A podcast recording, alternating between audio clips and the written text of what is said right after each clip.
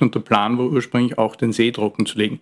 Das ist nur nicht passiert, weil eben der Einserkanal wurde 1910 fertiggestellt, dann ist 1914 der Erste Weltkrieg ausgebrochen.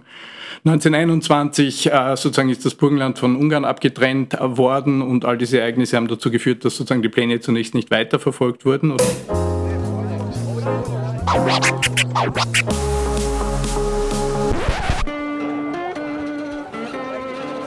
Liebe Hörerinnen und Hörer, herzlich willkommen im Zack Zack Nachtclub.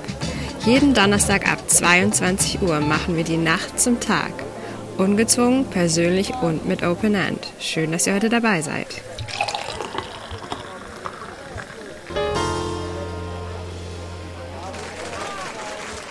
Das Meer der Wiener droht auszutrocknen und seit Monaten sind gute Ratschläge und politischer Aktivismus am Werk, die das verhindern wollen. Doch ob die Maßnahmen und Vorschläge überhaupt sinnvoll sind, diese Frage taucht in den wenigsten Diskussionen auf. Der Mensch, der im hochdynamischen System Kosmos lebt, hängt seiner Lust zum Statischen unendlich nach und will wieder einmal den Status quo bewahren. Doch gibt es überhaupt vernünftige Lösungen und wie sehen diese aus? Der Neusiedler See, wann kommen die Staubstürme? Das ist das Thema des heutigen Zack-Zack-Nachtclubs. Liebe Hörerinnen und Hörer, Thomas Nasswetter begrüßt Sie recht herzlich zur 51. Ausgabe. Bei mir im Studio hat nun ein absoluter Experte, der Herr Dr. Bernhard Kohler vom WWF, dem Worldwide Fund of Nature, Platz genommen. Ich kann Ihnen versprechen, es wird eine sehr, sehr spannende Sendung werden. Aber zuerst bitte, Herr Dr. Kohler, stellen Sie sich vor. Ja, mein Name ist Bernhard Kohler. Ich bin von der Ausbildung her Biologe arbeite seit 1991 beim WWF und einer meiner Schwerpunkte war immer das Neusiedlerseegebiet. Äh, ich habe dort 16 Jahre lang eine Außenstelle des WWF geleitet, das Informationszentrum Seewinkelhof und war auch immer zuständig für die äh, in den letzten 30 Jahren für die Naturschutzarbeit des WWF im äh, Burgenland.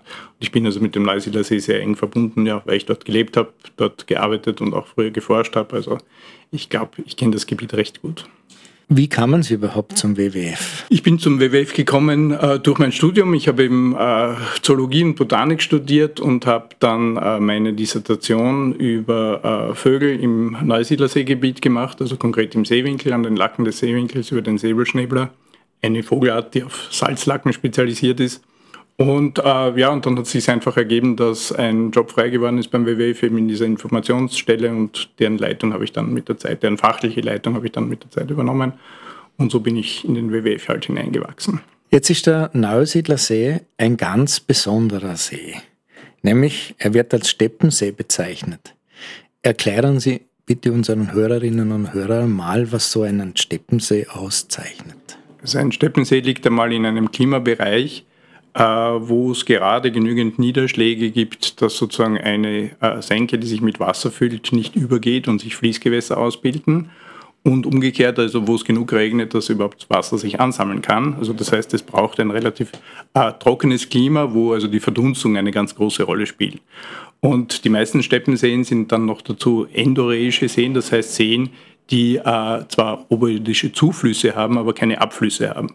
Und das wiederum bewirkt, äh, dass äh, wegen des starken Vorherrschens der Verdunstung und wegen, die Flüsse bringen ja äh, sozusagen Mineralsalze mit sich, dass sich im Laufe der Jahrtausende Salz in diesen Seen ansammelt. Das heißt, typische Steppenseen sind meistens sehr seicht, haben relativ wenig Wasser, haben einen erhöhten Salzgehalt und zeichnen sich durch ganz starke Wasserstandsschwankungen aus, wobei diese Wasserstandsschwankungen zwischen tiefer Überflutung und völlige Austrocknung schwanken können. Also das pendelt hin und her mit den wechselnden Niederschlägen. Und das ist beim Neusiedlersee nicht anders. Der Neusiedlersee ist, wenn man die letzten 500 Jahre überblickt, wahrscheinlich so im Durchschnitt ein bis zweimal pro Jahrhundert ausgetrocknet, vollkommen ausgetrocknet, war vollkommen verschwunden. Das 20. Jahrhundert war eine große Ausnahme, da ist er nicht ausgetrocknet. Und er ist aber nicht nur ausgetrocknet und verschwunden, sondern meistens gleich nachher oder, oder wenige Jahre nachher gab es dann wieder Hochwasserspitzen und das konnte ganz extrem sein. Bei der letzten Austrocknung 1865 bis 1868 war dann nicht, nicht einmal neun Jahre später gab es ein Hochwasser, 1879, da war der See drei Meter tief. Man muss wissen, jetzt äh, ist er im Durchschnitt 1,20 Meter tief. Also man kann sich vorstellen, was das heißt. Und diese Schwankungen gab es auch früher eben sozusagen nach oder zwischen äh, Austrocknungsereignissen gab es ein bis zwei äh, große Hochwasserereignisse. Also das ist für solche Seen, die von Niederschlag und Verdunstung vor allem gesteuert werden, ganz, ganz typisch, dass sie gelegentlich austrocknen, aber auch gelegentlich dann eben sehr viel Wasser führen. Und in dem Sinn sind wir jetzt halt wieder in einer Periode, wo es gerade jetzt wenig regnet, wo die Verdunstung auch bedingt durch die Klimaerwärmung erhöht ist und wo der, wo der See halt sich wieder äh, ja, auf niedrige Wasserstände zu bewegt. Wobei man sagen muss, wir waren ein bisschen verwöhnt in den letzten äh, Jahrzehnten, also in der zweiten Hälfte des 20. Jahrhunderts war der See trotz aller Schwankungen, hat er eigentlich relativ viel Wasser geführt und es gab kaum Situationen, wo er auch nur annähernd in die Nähe einer Austrocknung gekommen wäre. Ja, der Wasserstand sinkt sehr stark und es könnte wieder passieren. Aber ich möchte betonen, das ist nichts Ungewöhnliches, nichts Unnatürliches. Das gehört zu einem Steppensee dazu. Der See hatte drei Meter Wasserstand. Das bedeutet, die Fläche des Sees ist dadurch riesig geworden, weil drei Meter gegenüber ein Meter das ist eine extrem flache Landschaft und in, äh, in so einer flachen Landschaft wie dem Neusiedlerseegebiet und dem Seewinkel sind natürlich starke Wasserstandsanstiege führen dann dazu, dass äh, im Umland des Sees große Flächen äh, überschwemmt werden. Also wir haben uns das angeschaut, in den, äh, ein sehr großes Hochwasser gab es in den 1780er Jahren und da war der See um gute äh, 45 Prozent größer, als er heute ist. Das heißt, da waren gigantische Flächen im Seewinkel unter Wasser am Nordwestufer des Sees, im Süden des Sees. Also da war der See wirklich deutlich größer und damals hat er eine Wassertiefe, ist nicht genau gemessen worden, irgendwo so zwischen drei und vier Metern. Also das hat unglaubliche Auswirkungen. Diese Hochwasserspitzen sind aber heutzutage nicht mehr möglich weil es eben seit 1910 eine künstliche Ableitung des Wassers zur Donau hingibt. Also zwischen 1886 und 1910 wurde ein Kanal von der Donau her gegraben, mit dem Ziel, den See trocken zu legen. Also südöstlich des Sees hat sich ein großes Sumpfgebiet äh, befunden, der sogenannte Hanschak. Das war ein ehemaliger verlandeter Seeteil. Und der wurde durch diesen Einserkanal trockengelegt und der Plan war ursprünglich auch, den See trocken zu legen. Das ist nur nicht passiert, weil eben äh, der Einserkanal wurde 1910 fertiggestellt, dann ist 1914 der Erste Weltkrieg ausgebrochen. 1921 sozusagen ist das Burgenland von Ungarn abgetrennt worden und all diese Ereignisse haben dazu geführt, dass sozusagen die Pläne zunächst nicht weiterverfolgt wurden oder die Bearbeiten nicht weitergeführt wurden. In der Zwischenkriegszeit ist weiter geplant worden, dann ist wieder der Zweite Weltkrieg ausgebrochen, äh, sind die Arbeiten wieder zum Stehen gekommen und erst eigentlich äh, Anfang der 1960er Jahre hat man sich dazu entschlossen, den See nicht trocken zu legen. Also der Plan war wirklich, ihn völlig zum Verschwinden zu bringen. Und in den 60er Jahren, Anfang der 60er Jahre hat man sich entschlossen, das nicht zu machen, weil eben in der Nachkriegszeit hatte sich der See zu einer wichtigen Urlaubsdestination der Wiener, das berühmte Meer der Wiener, äh, entwickelt. Und da wollte man den See äh, erhalten und hat dann sozusagen, um mehr Wasser im See zu halten, auch eine Schleuse, ein Wehr gebaut, äh, mit dem man Wasser im See zurückhalten kann und hat dabei den Wasserstand etwas angehoben. Aber trotzdem ist es so, dass über den Einserkanal und über dieses Wehr bei Mexico Booster in Ungarn drüben kann äh, jederzeit Wasser abgelassen werden. Und also wenn ein Hochwasser kommt, der See kann heutzutage nicht mehr drei Meter tief werden. Nicht? Also wenn ein Hochwasserjahr ist oder also wenn es viel regnet, dann wird vorsorglich äh, Wasser bis zu einem gewissen Niveau abgelassen. Bei diesen Steppenseen, es betrifft ja nicht nur den Neusiedler See, das betrifft den Balaton oder den Aralsee oder in Asien Lob Nord zum Beispiel. Die sind ja alle nicht besonders tief und trotzdem existieren diese Seen relativ relativ lange. Was unterscheidet jetzt zum Beispiel den Bodensee vom Neusiedlersee? Ja, der Bodensee äh, ist ein ständig wasserführender See.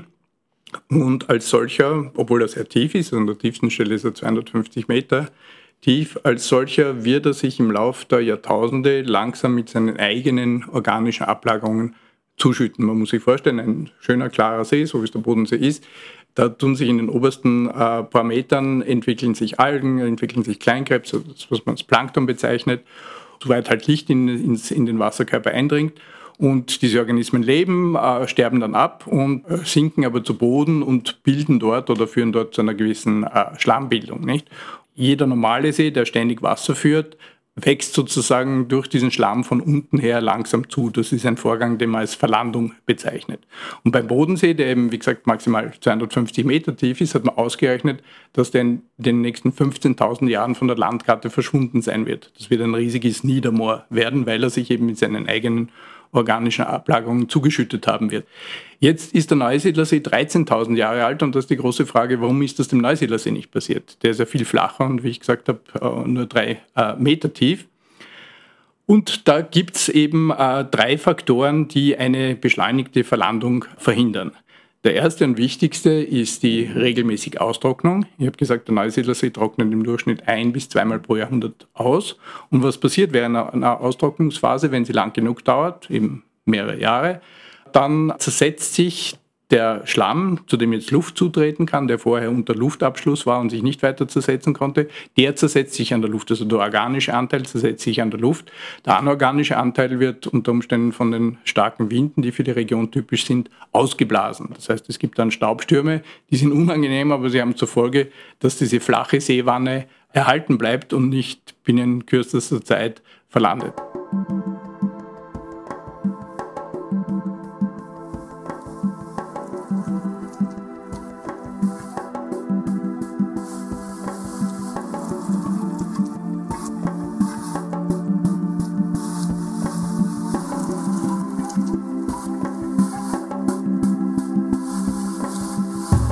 Steppensee bezeichnet man einen Eindsee mit flachen Becken und schwankendem Wasserstand, welcher hauptsächlich von Niederschlag und Verdunstung abhängig ist. Das Einzugsgebiet eines Steppensees bildet ein endroheisches Becken, das heißt ein eigenständiges Gewässersystem, das nicht in einem Ozean entwässert. Aufgrund der flachen Geländeform kann die Größe vom Steppensee mit dem Wasserstand stark variieren. Viele Steppenseen weisen durch die Abflusslosigkeit erhöhte Salinität auf. Kleinere Steppenseen werden auch als Salzlacken bezeichnet. Im deutschsprachigen Raum sind zahlreiche solche Wasserflächen, wie zum Beispiel die Lange Lacke, als Naturschutzgebiet ausgewiesen. In Mitteleuropa befinden sich Steppenseen vor allem im Burgenland und in Ungarn. Europas größter Steppensee ist der Plattensee oder auch Balaton genannt. Auch der weltweit größte See, das Kaspische Meer, trägt in seinem nördlichen Teil sowie östlichen Ausläufer, dem Kara-Bongaskol, Merkmale eines Steppensees, während es im mittleren und südlichen Teil Tiefen von über 1000 Meter erreicht. Nach Jahren der Schrumpfung nimmt der überwiegend durch die Wolga gespeiste See seit Ende der 70er Jahre wieder an Größe zu. Weitere bekannte Steppenseen sind der Aralsee im Kasachstan und Usbekistan. Er ist größtenteils ausgetrocknet. Der Hulun-See in China, der ebenfalls ausgetrocknete Lob Noir, der Tangala-See in Tansania, der Titicaca-See in Peru und Bolivien, der Urima-See im Iran und der Wannsee in der Türkei.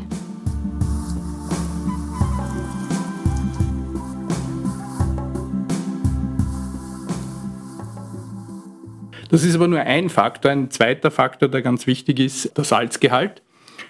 Der Neusiedlersee ist leicht salzhaltig und es ist ein Sodasee, also das äh, spezielle Salz, das drin ist Soda, also Natriumcarbonat. Das bewirkt, dass im äh, freien Wasser winzige Quarzkristalle in Schwebe bleiben. Also dieses Salzgehalt führt aus chemisch-physikalischen Gründen dazu, dass sozusagen äh, kleine Quarzkristalle in Schwebe bleiben und das Wasser vollkommen trüben. Nicht? Also jeder, der den Neusiedlersee kennt, weiß das. Da kann man nicht tauchen drin oder man sieht gar nichts, weil es einfach nach zwei Zentimetern ist es stockfinster. Äh, also diese Trübe verhindert einerseits das Eindringen von Licht, tiefer als die obersten zwei, drei Zentimeter. Und nur in dieser allerobersten Schicht können überhaupt Algen leben und äh, kann Plankton leben. Das heißt, es wird schon viel, viel weniger produziert als in einem normalen See. Und diese Trübe hat aber noch eine zweite Funktion. Auf den Trübepartikeln drauf sitzen winzige Bakterienrasen von sodaliebenden Bakterien. Also die gibt es nur, wenn, wenn der See sodahaltig bleibt. Und diese sodaliebenden Bakterien sind besonders effizient im Zersetzen von anfallendem organischem Material. Das heißt, wenn eine Alge in diesen obersten zwei Zentimetern abstirbt, dann würde sie normalerweise zu Boden sinken, aber das passiert gar nicht, weil äh, eben sozusagen die äh, Bakterien, die auf diesen äh, Millionen Trübepartikeln, denen sie auf ihrem Weg begegnet zum Boden, die zersetzen einfach den toten Organismus fast restlos. Das heißt, es sammelt sich deutlich weniger Schlamm an als in einem normalen See. Dadurch kann der See eben nicht so rasch verlanden, wie er verlanden würde, wenn er klar äh, wäre, wenn er klares Wasser hätte.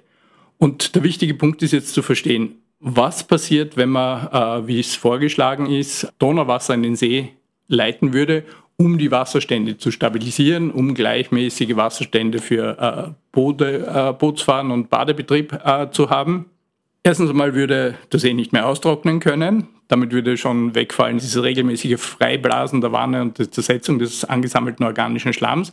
Und zweitens und ganz unmittelbar würde es passieren, dass die Trübe ausfällt, sozusagen das Donauwasser ist chemisch völlig anders zusammengesetzt und es würde auch da eine chemisch-physikalische Reaktion geben, die dazu führt, dass die so wichtige Trübe für den See, die würde auf einmal zu Boden sinken und der See würde ja relativ klares Wasser haben.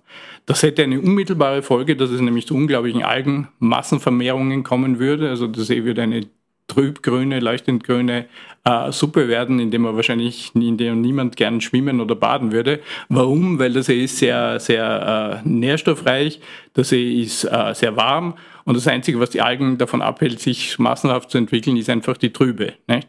Und wenn der See jetzt klarer wird, kommt mehr Licht hinein, dann äh, können die Algen sich massenhaft vermehren und natürlich mehr organisches Material äh, produzieren und das heißt, die Verlandung würde beschleunigt. Also allein aus dem Grund ist es keine sehr gute Idee, Donauwasser zuzuleiten.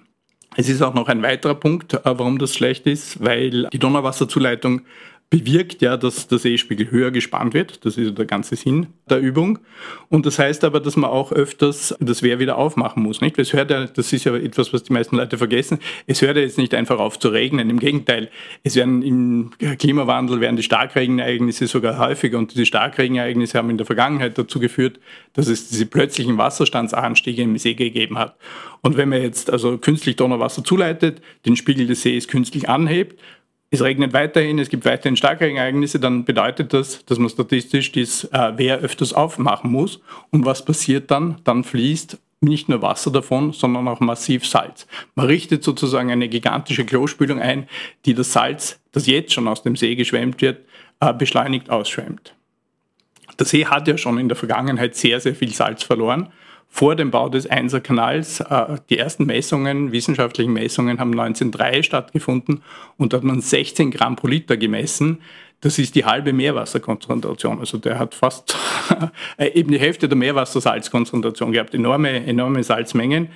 Heutzutage hat sie ein bis zwei Gramm pro Liter nur und die Differenz ist verloren gegangen durch eben diese Ausschwemmung, die über Jahrzehnte äh, über den Einserkanal stattgefunden hat. Wenn das noch weitergeht, also in einer Zuleitung würde das noch sehr, sehr äh, beschleunigt werden und der See würde schließlich zu einem Süßwassersee werden und hätte damit vollkommen andere Eigenschaften. Also alle salzliebenden Organismen, die dort vorkommen, würden dann nicht mehr vorkommen können. Der See hätte seinen Charakter völlig verändert. Es wäre kein Steppensee mehr, es wäre eine künstliche, künstliche Badewanne. Das heißt, er würde nicht nur verlanden, sondern wahrscheinlich Sie haben es angesprochen, würde sehr viele Spezialisten, die an Salz, an Steppenseen leben und in Steppenseen leben, verlieren.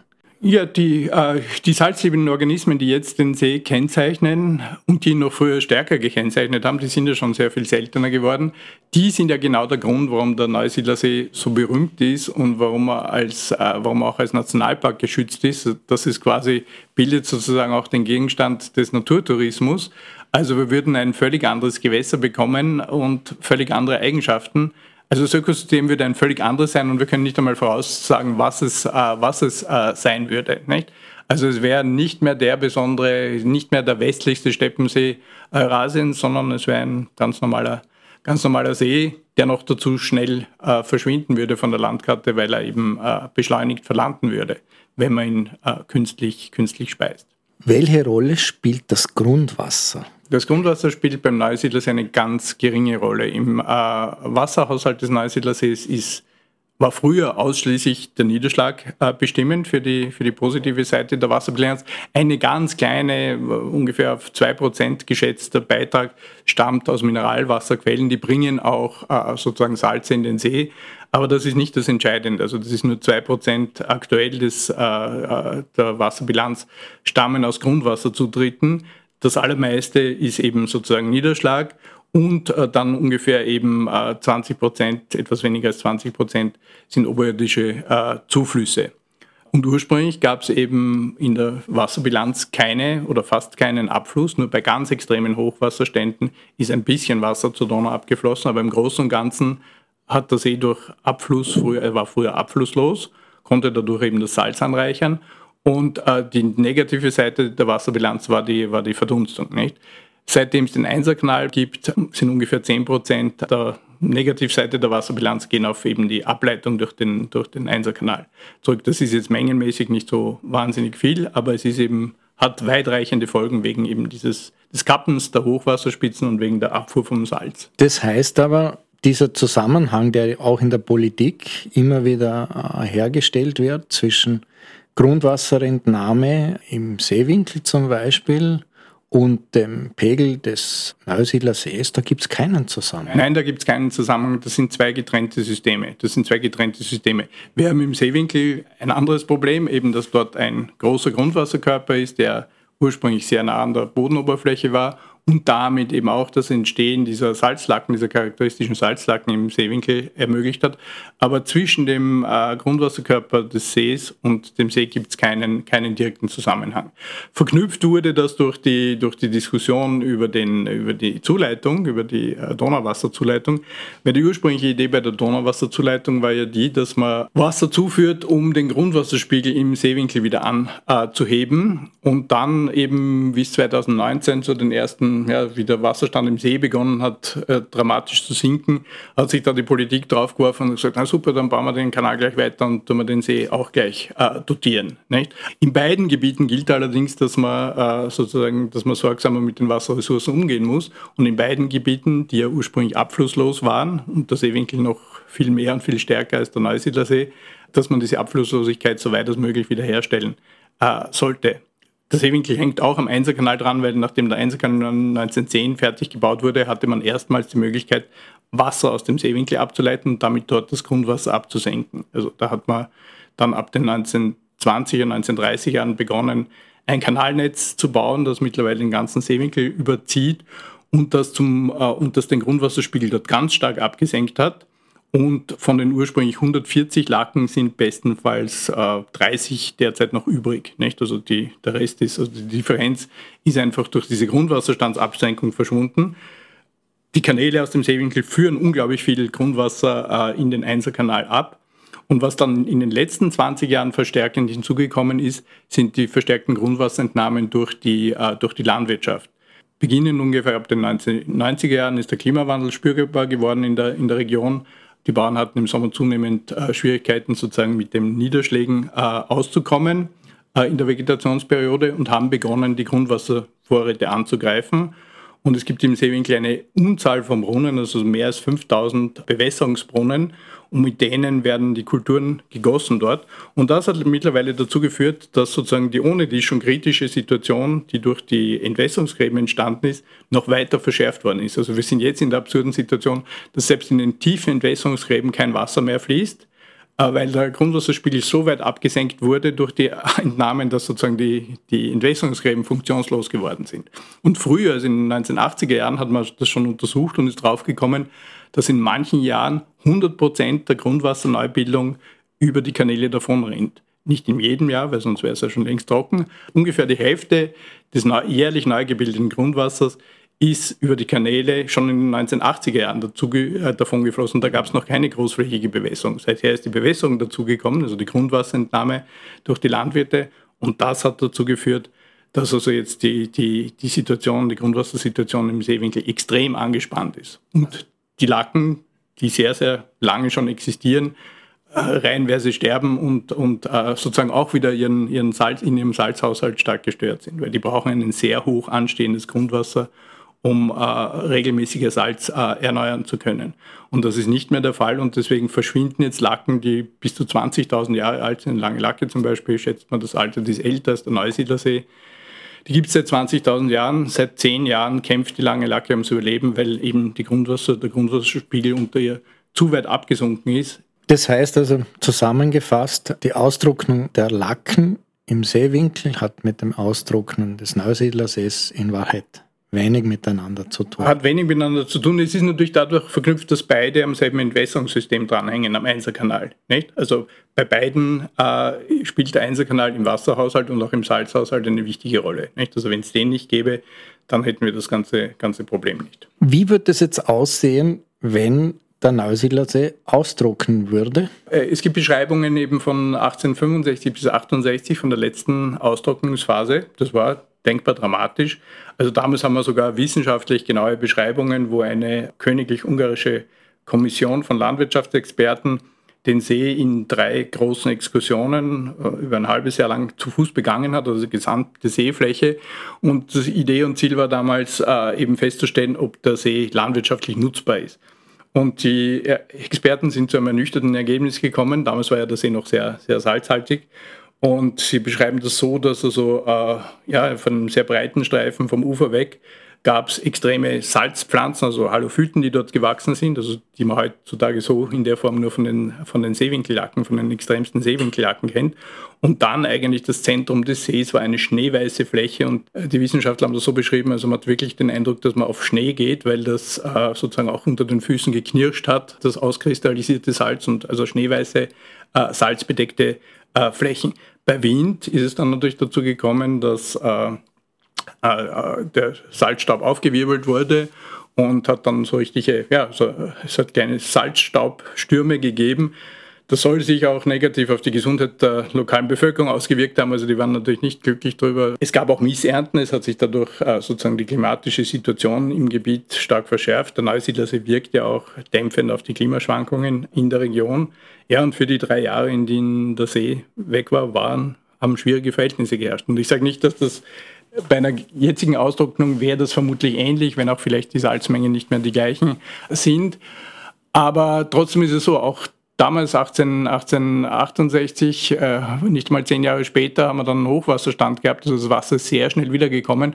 Und man hat ja damals entgegen, entgegen der Empfehlungen der, der, der Wissenschaftlerkommission, hat man begonnen, den Seegrund aufzuteilen und wollte schon Felder und sogar Dörfer anlegen zusätzliche. Das ist dann natürlich durch das wiederkehrende Wasser schnell äh, zunichte geworden. Also ich möchte sagen, eine Ausdruckung ist etwas Spektakuläres, hat natürlich lokale Folgen, ist nichts harmloses, aber es ist schon die Frage, was ist die Alternative, nicht? Ich meine, äh, sollen wir stattdessen den See ruinieren, indem man künstlich Wasser zuleitet? Das wäre auch nicht gescheit, weil das hat wiederum andere sehr negative Folgen. Was mich nur interessieren würde, wenn er jetzt austrocknen würde, was passiert dann mit dem Nationalpark? Ja. Wie wird sich das auf dies, den Nationalpark auswirken? Also ein Nationalpark hat einmal grundsätzlich zwei Funktionen. Einerseits, und das ist seine wichtigste Funktion, schützt er ganze Ökosysteme in ihrer Charakteristik und mit ihren natürlichen Prozessen. Also ein Nationalpark ist dazu da, ein Stück Land zu schützen, in dem natürliche Ökosysteme ohne menschliche Eingriffe funktionieren können und sich frei entfalten können. Das heißt, wenn zu einem so einem natürlichen Ökosystem gelegentliche Austrocknung gehört, dann ist das, dann gehört das dazu und dann ist genau das der Schutzgegenstand des Nationalparks. Und deswegen wurde der Nationalpark eingerichtet, um in seiner Kernzone äh, eben sozusagen diese natürlichen Schwankungen, die der Mensch oft in einer normalen Landschaft nicht zulassen kann und zulassen will aus wirtschaftlichem Interesse, um das eben äh, zu ermöglichen. Wir brauchen in unserer Landschaft wirklich Teile, in denen die Natur Natur sein darf und sich so entfalten darf und sich so entwickeln darf, wie sie es möchte und wie sie es immer getan hat. Also das, was ich beschrieben habe, die, diese Schwankungen des Neusiedlersees, das ist der Normalzustand. Also der See hat auf drei, über 13.000 Jahre so funktioniert und nicht anders. Und äh, wenn man den See in seiner Eigenart erhalten will, dann ist es auch ganz wichtig, wenigstens in Teilen des Sees diese natürlichen Schwankungen zuzulassen und zu erhalten. Dazu gehören im konkreten Fall auch die Austrocknungsereignisse, aber genauso natürlich die Hochwasserphasen. Und die zweite Funktion eines Nationalparks ist die Bewahrung äh, der Biodiversität. Das steht nicht in den Kernzonen im Vordergrund. Dort gilt der Prozessschutz, also der Schutz natürlicher Prozesse, die freie Entfaltungsmöglichkeit natürlicher Prozesse. Aber in den Bewahrungszonen, die im Nationalpark Neusiedlersee natürlich auch sehr wichtig sind, geht es um die speziellen Arten und Lebensräume, die dort vorkommen. Aber auch da muss man sagen, auch die sind Schwankungen unterworfen und in einem Nationalpark ist es einfach wirklich die, die Aufgabe, die Landschaft möglichst so zu managen und so zu, so zu betreuen, dass es möglichst naturnah abläuft. Viele von den Arten, die im Seewinkel vorkommen, sind bestens an starke Wasserstandschwankungen angepasst. Man muss sich das bei den Vögeln zum Beispiel so vorstellen, das sind nicht lokale, isolierte Populationen, die nichts mit Nachbarpopulationen zu tun haben. Es gibt enge Zusammenhänge zum Beispiel zwischen den äh, Lacken des Seewinkels und den dort brütenden Soda-See-Spezialisten mit dem Säbelschnäbler oder dem, dem Serigenpfeifer zum Beispiel, das ist, die bilden zusammen mit den Lacken im Kischkonschak-Gebiet eine zusammenhängende Population. Das heißt, wenn im Kischkonschak in, äh, in Zentralungarn, das ist also im Donau-Theiß, Zwischenstromland, dort gibt es eben auch solche Lacken wie im Seewinkel, wenn dort niedrige Wasserstände herrschen, wenn dort alles trocken ist und bei uns ist Wasser vorhanden, dann sind alle, ist die ganze Population bei uns und umgekehrt, nicht?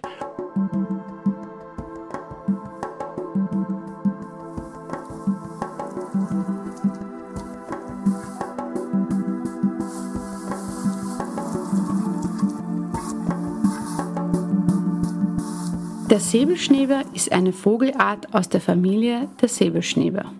Trotz des sehr großen Verbreitungsgebiets werden keine Unterarten des Säbelschnäblers unterschieden.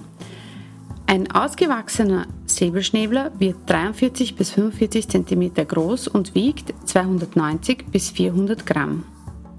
Die Flügelspannweite beträgt bis zu 80 cm. Säbelschläfer sind aufgrund ihrer Gefriedefärbung und der besonderen nach oben gebogenen Schnabelform unverwechselbar. Das wichtigste Lebensraumelement des Säbelschnäblers sind feinsedimentige, vegetationsarme Flachwasserzonen und Uferbereiche, wo er seiner spezialisierten Form der Nahrungssuche nachgehen kann. Er findet diese Voraussetzungen vor allem in seichten Meeresbuchten, Flussmündungen, Lagunen und flachen Seen. Die bevorzugt besiedelten Lebensräume weisen häufig brackigen bis salinen Charakter auf.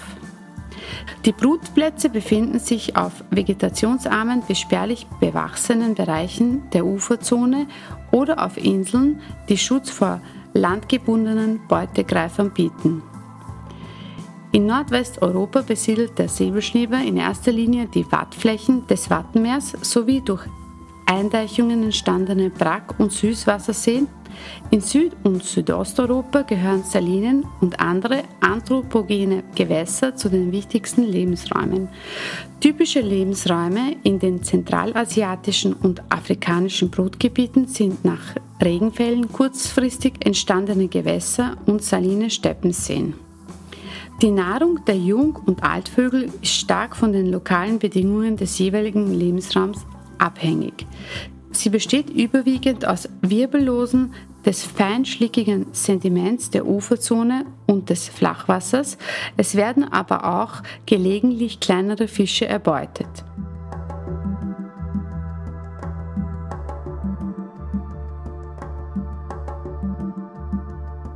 Also diese Steppenvögel und diese Spezialisten für Sodaseen, die sind darauf eingerichtet, sich über große Räume umzusiedeln und, und zu wechseln. Und die brauchen einfach mehrere Standbeine. Nicht? Wenn es nur einen gäbe, dann wäre es dramatisch, weil dann, dann, ja, dann trocknet es aus und dann ist er weg und dann können sie nicht überleben.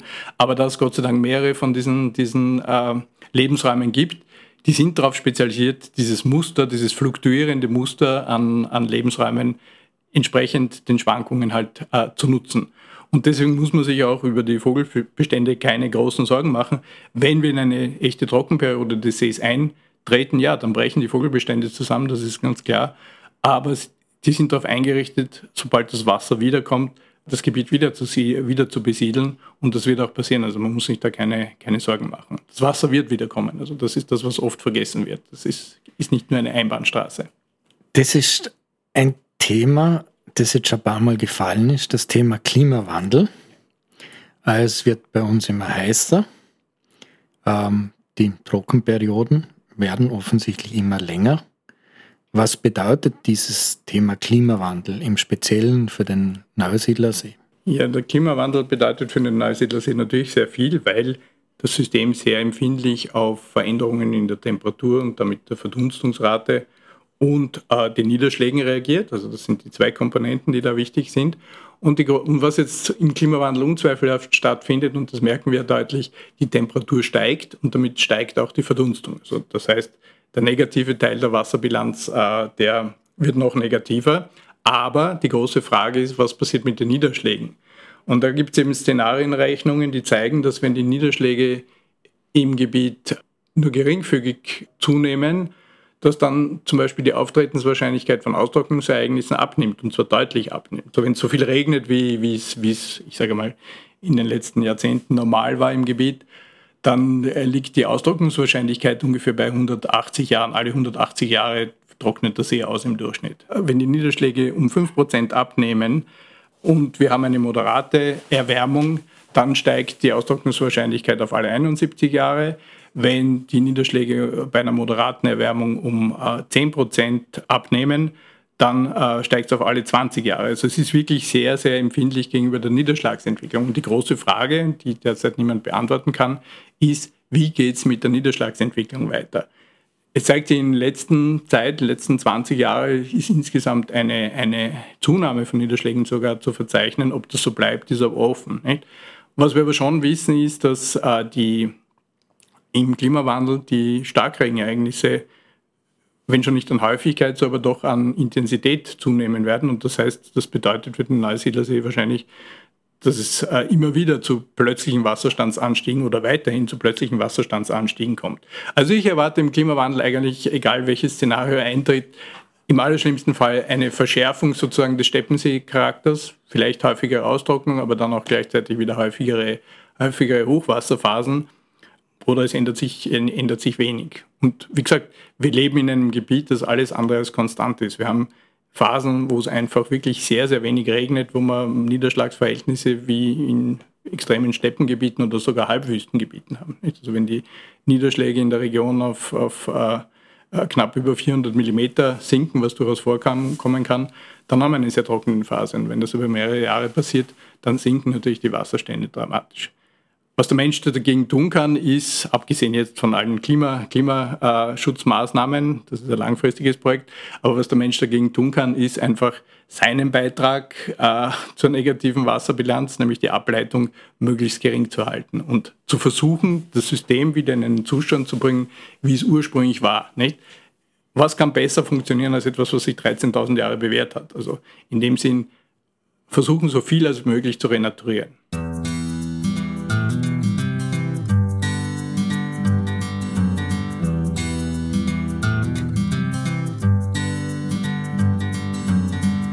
Die Lake ist auf den ersten Blick ein unspektakulärer Tümpel, tatsächlich aber ein kompliziertes Biotop. So etwas gibt es nur hier in Ungarn, Kasachstan und der Mongolei. Tina Achs, Nationalpark Rangerin. Ja, das stimmt im Großen und Ganzen. Die Sodalaken des Seewinkels gehören zu einem sehr seltenen Lebensraumtyp, eben den, den äh, Sodaseen. Also Salzseen insgesamt sind schon weltweit gesehen nicht sehr häufig, aber Sodaseen sind etwas ganz Besonderes.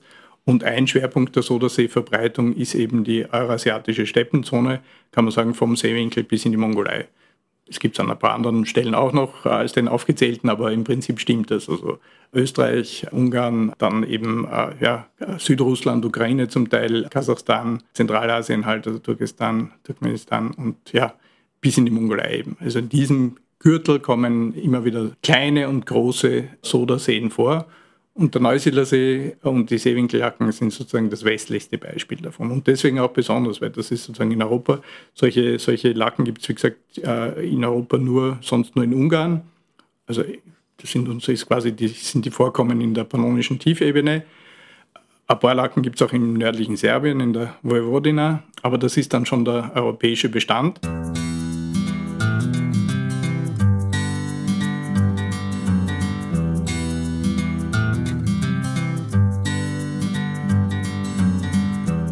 Ich habe schon vor 20 Jahren gesagt, dass es sehr wichtig ist, mit dem Wasser sorgsam umzugehen. Wir werden in 15 bis 20 Jahren im Seewinkel Bedingungen wie in Indien haben. Wir werden Pflanzen brauchen, die das extreme Klima aushalten. Erich Stekowitsch, Biobauer aus dem Burgenland. Ja, er hat vollkommen recht. Also der Herr Stekowitsch ist ein, ein ganz wichtiger Mensch im Seewinkel, weil er wirklich in landwirtschaftlicher Hinsicht ein, ein Pionier ist und sich wirklich Gedanken macht darüber, was man tun kann und was man nicht tun sollte im Gebiet. Und er hat vollkommen recht damit, dass wir im Seewinkel eine Umstellung auf äh, sozusagen wassersparende Kulturen und wassersparende Bewirtschaftungsmethoden brauchen. Derzeit beobachten wir leider das Gegenteil. Äh, es kommt eigentlich in den letzten Jahren zu einer Ausweitung von manchen äh, manchen Kulturen, also speziell Kartoffeln werden oder Erdäpfel, werden eben äh, im Seewinkel jetzt in den letzten Jahren vermehrt angebaut, sind wahnsinnig begehrt, sind dann die ersten Frühkartoffeln.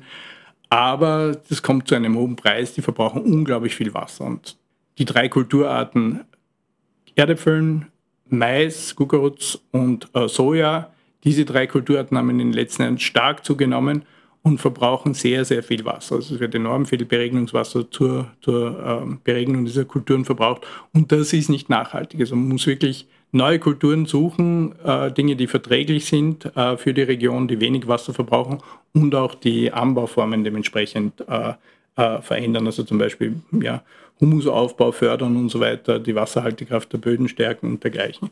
Das ist unbedingt notwendig. Und so wie bisher kann es im Seewinkel nicht äh, weitergehen. Wir haben jetzt wirklich den Zeitpunkt erreicht, wo die, oder, wo die Entnahme von äh, Grundwasser sich nicht nur negativ bemerkbar macht bei den Lacken, sondern eben auch für die, für die Landwirtschaft schon problematisch wird. Und die Lacken sind sowas wie ein Frühwarnsystem. Also wenn man, äh, wenn man schon früher darauf geachtet hätte und äh, die Entnahmemengen angepasst hätte, dann wären wir auf Landwirtschaftsseite gar nicht in diese Bedrängnis gekommen, in der wir uns jetzt befinden. Also die Wasserreserven sind übernutzt, sind ganz deutlich übernutzt.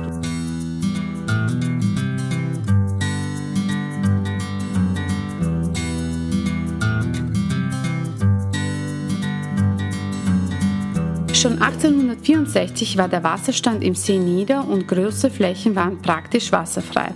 Der Sommer des Jahres 1865 bereitete dann durch heiße Tage, Föhnwinde bei ausdauerndem Regenmangel den See ein rasches Ende. Von Mitte Juni an schwand alles Wasser. In der ganzen Seebreite wurde es trocken. Nur an den tiefsten Stellen zwischen Apethlon und Esterhaz schimmerte ein schmaler Wasserstreifen. Der Bodenschlamm trocknete bald auf und entwickelte mit dem herauskristallisierten Salz viel Staub, der den leisesten Wind emporwirbelte und große Staubwolken bildete, welche den Leuten wie Rauchwolken erschienen und oft die Meinung weckten, dass am drüberen Seeufer eine Feuerbrunst wütete. Die letzte Trockenperiode des Neusiedlersee Artikel aus Österreichs Fischereiausgabe 28 1975 die Zisterzienser am Neusiedlersee, die haben ja dort große Besitzungen und da gab es einen, einen, äh, einen Autor, der das beschrieben hat, äh, Winkler hat er geheißen, der hat 1921 ein Buch geschrieben, in dem er eben dieses Zitat auch äh, äh, gebracht hat. Ja, und das stimmt im Prinzip, also so war das damals. Der See hat, ähm, ist verschwunden, 1865 bis 1868 war er ganz weg. Und wie ich schon beschrieben habe, also große Flächen waren damals mit äh, Salzkristallen bedeckt und natürlich das ist eine sehr windreiche Gegend da bläst dann auch eben diese Salzkristalle und diesen Salzstab auf, aus. Ich habe das selber mal erlebt bei der langen Lacke. Also ich habe ja ähm, in meiner Funktion, als ich mein, das Informationszentrum des WWF an der langen Lacke betreut habe, gab es in den 90, 1990er Jahren gab eine Situation, wo eben die lange Lacke trocken gefallen ist im Sommer. Und ich bin damals an meinem Schreibtisch gesessen und habe so hinausgeschaut, Richtung lange Lacke gesehen. War ein strahlend schöner Tag, aber nur im Westen ist ein Gewitter aufgezogen und dann auf einmal wenn ich meinen Blick wieder hebe, ist es draußen vollkommen neblig. Und ich meine, wie gibt es das? Ich meine, Gewitter, ja, aber warum plötzlich Nebel im Hochsommer, im Juli? Ne? Bin vor die Tür gelaufen und habe mit Erstaunen festgestellt, dass der Nebel, das war ganz feiner Salzstaub. Das hat man dann auch auf der Haut gespürt oder wenn man dann gekostet hat, also war die Haut äh, salzbedeckt. Also ich habe das schon erlebt, das war halt eine, eine Staubwolke, die dann sich halt kurz wieder gelegt hat und gesetzt hat. Aber für den Neusiedlersee sind eben diese Staubstürme dann wahrscheinlich, wahrscheinlich sind überlebenswichtig, weil sie eben die Seewanne frei halten von Verlandung und eben die flache Seewanne, die sonst ganz schnell verschwinden würde, wird durch diese Winde äh, ausgeblasen.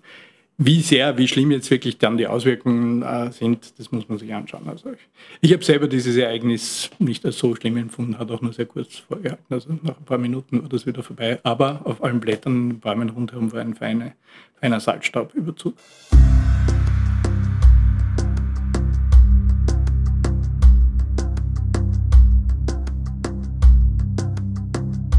Fassen wir einmal zusammen.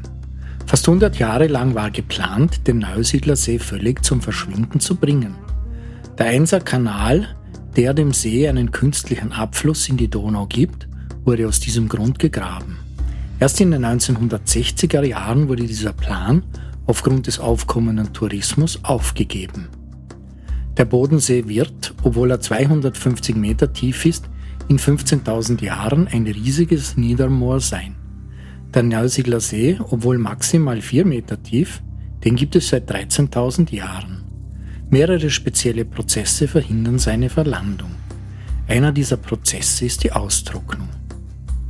Ein Zuführen und Abführen von Wasser in den Neusiedler See, das kann man sich als gigantische Klospülung vorstellen und sie wird schnell dazu beitragen, dass alle speziellen Prozesse verschwinden und der See aufhört, als Sodasee zu existieren. Damit gäbe es auch kein Naturschutzgebiet Neusiedler See mehr. Die Prozesse, die die Lacken im Seewinkel vor dem Verschwinden schützen, sind völlig andere als die beim Neusiedler See und es bedarf eines entsprechenden Grundwasserkörpers, der bis knapp an die Oberfläche reicht. Die Lange Lake ist mit 20.000 Jahren sogar älter als der Neusiedler See. Durch die Eingriffe des Menschen, vor allem die Ableitung von Grundwasser durch den Einserkanal, führen dazu, dass sich das Grundwasser nicht mehr erneuern kann und dass diese Ökosysteme dabei sind zu verschwinden. Wir haben gehört, dass sozusagen dieses Gebiet der Lacken im Seewinkel mit dem Wasserhaushalt des Neusiedler Sees wenig zu tun hat, zumindest nicht über das Grundwasser, während beim einen das Grundwasser eine große Rolle spielt. Lange Lacke spielt beim Neusiedler See das Grundwasser keine große Rolle. Mich würde jetzt interessieren, was Sie aus Ihrer Sicht vorschlagen würden, wie man mit diesem Problem des Austrocknens sowohl im Seewinkel als auch in der langen Lacke umgehen sollte. Ja, man muss es wirklich getrennt betrachten. Ich fange vielleicht mit dem Seewinkel an, weil das etwas einfacher ist. Im Seewinkel sollte man erstens einmal die Ableitungen drastisch reduzieren. Also das ist dort noch viel, viel wichtiger als, als am See. Man muss also wirklich schauen, dass man die Lacken, die ursprünglich völlig abflusslos waren, dass man die Entwässerungsgräben schließt oder so weit als möglich halt schließt, weil das Problem ist heutzutage, dass Siedlungsteile in ehemalige Überschwemmungsräume vorgerückt sind und wenn man jetzt den Grundwasserspiegel an hebt, dann hat das in dieser flachen Landschaft oft über etliche Kilometer Auswirkungen. Also man muss das sehr genau berechnen, wie hoch kann man rückstauen in den Entwässerungsgräben, damit es zu keinen Schäden an Gebäuden kommt. Das ist mittlerweile möglich. Es gibt ein ausgezeichnetes Grundwassermodell, mit dem man das berechnen kann und wir haben das bei Modellprojekten schon durchgeführt. Und auf diese Art und Weise lässt sich sozusagen ein Rückstauschema entwickeln, das tatsächlich verträglich ist, also wo niemand zu Schaden kommt und wo man genügend Wasser im Gebiet zurückhalten muss. Also Wasserrückhalt ist einmal eine ganz wichtige Sache. Die zweite wichtige Sache ist äh, die Verringerung des, äh, der Grundwasserentnahmen. Ideal wäre es, wenn man gänzlich auf Grundwasserentnahmen verzichten könnte, indem man eben eine angepasste Landwirtschaft einführt. Das wird allerdings ein Zeitl dauern, bis das umgesetzt ist. Und es gibt jetzt eben diese Pläne, Wasser aus Ungarn zuzuleiten, eben auch in den Seewinkel. Und wir sind nicht dafür, seitens des WWF dieses Wasser wie geplant ins Grundwasser zu versickern, um den Grundwasserspiegel anzuheben, weil dann haben wir die gleiche Situation wie beim See. Dann müssen wir auch wieder Wehre früher aufmachen, also wenn man das künstlich anhebt. Nein, unser Vorschlag wäre der, wenn man schon zuleitet, dann sollte man dieses Wasser direkt an die Bauern in Rohrleitungen ver, äh, verteilen, damit sie es quasi auf die Felder ausbringen können. Und dafür, und das ist ganz wichtig, den Grundwasserspiegel nicht mehr anrühren. Also das wäre ganz, ganz wichtig. Grundwasserspiegel bleibt sich selbst überlassen und dann würde er automatisch wieder, wieder ansteigen. Und natürlich, aber es bleibt trotzdem wichtig, diese Umstellung auf, auf wassersparende Kulturen und wassersparende Anbauformen. Das wird uns nicht äh, erspart bleiben. Insofern sind wir beim Seewinkel äh, über eine Zuleitung zwar nicht ganz glücklich, aber das lässt sich in einer verträglichen Form äh, durchführen unter Umständen. Was den See betrifft, so halten wir eine Einleitung von Wasser in den See aus den schon genannten Gründen für vollkommen äh, schädlich und schlecht und ab, äh, ist abzulehnen. Stattdessen schlagen wir vor, dass man dem See alte Überschwemmungsräume wieder zurückgibt. Es wurden im Süden des Sees wurden mehrere tausend Hektar Land abgetrennt vom See durch einen Damm, äh, die früher immer unter Wasser gestanden sind, wenn starke Winde aus Norden geblasen haben, aus Nordwesten, Hauptwindrichtung. Dann hat es den ganzen Wasserkörper des Sees in den Süden äh, verlagert und dort konnten oft binnen weniger Stunden die Wasserstände um 20, 30, 40, 50 Zentimeter ansteigen. Und diese Überschwemmungsräume sind in den 1920 Jahren abgedämmt worden. Und wenn man jetzt diese, äh, diesen Damm entfernen würde und äh, weiter nach hinten verlagern würde, dann würde man sehr große Flächen als Überschwemmungsräume, äh, als Puffer gewinnen. Und dann könnte man man bei der, bei der Ableitung des Sees, äh, sozusagen äh, bei der Festlegung der Ableitungswasserstände, äh, müsste man nicht so vorsichtig sein und hätte einen größeren Spielraum, äh, was höhere äh, Seepegel betrifft. Sozusagen. Weil jetzt äh, muss oft früher abgeleitet werden, um diese windbedingten Wasserstandsschwankungen aufzufangen oder, oder dafür sozusagen Vorsorge zu treffen, dass die nicht plötzlich auftreten und bei einem zu hohen Ableitungswasserstand dann zu Überschwemmungen führen. Das muss man prüfen, äh, wie, viel, wie, viel, äh, wie viel da geht, aber ich habe das Gefühl, das sind wirklich, da geht es um, um mindestens etliche hundert Hektar, wenn nicht, wenn nicht sogar tausende Hektar, die man da für den See als ehemaligen Überschwemmungsraum wieder zurückgewinnen könnte. Und dann könnte man mehr Wasser im See halten. Und ganz grundsätzlich, das gilt jetzt sowohl für den Seewinkel als auch für den Neusiedlersee, wir müssen wirklich weg von dieser mitteleuropäischen Form der Wasserbewirtschaftung, wo wir tendenziell, weil wir immer das Glück hatten, zu viel Wasser zu haben, Wasser, wenn es vom Himmel kommt, das möglichst schnell abzuleiten. Von dieser Form der Wasserbewirtschaftung müssen wir wegkommen. Wir müssen hin zu einer mediterranen Form der Wasserbewirtschaftung. Auch im Mittelmeergebiet gibt's, ist es im Sommer sehr heiß und sehr trocken. Dafür regnet es im Winter oder im Herbst.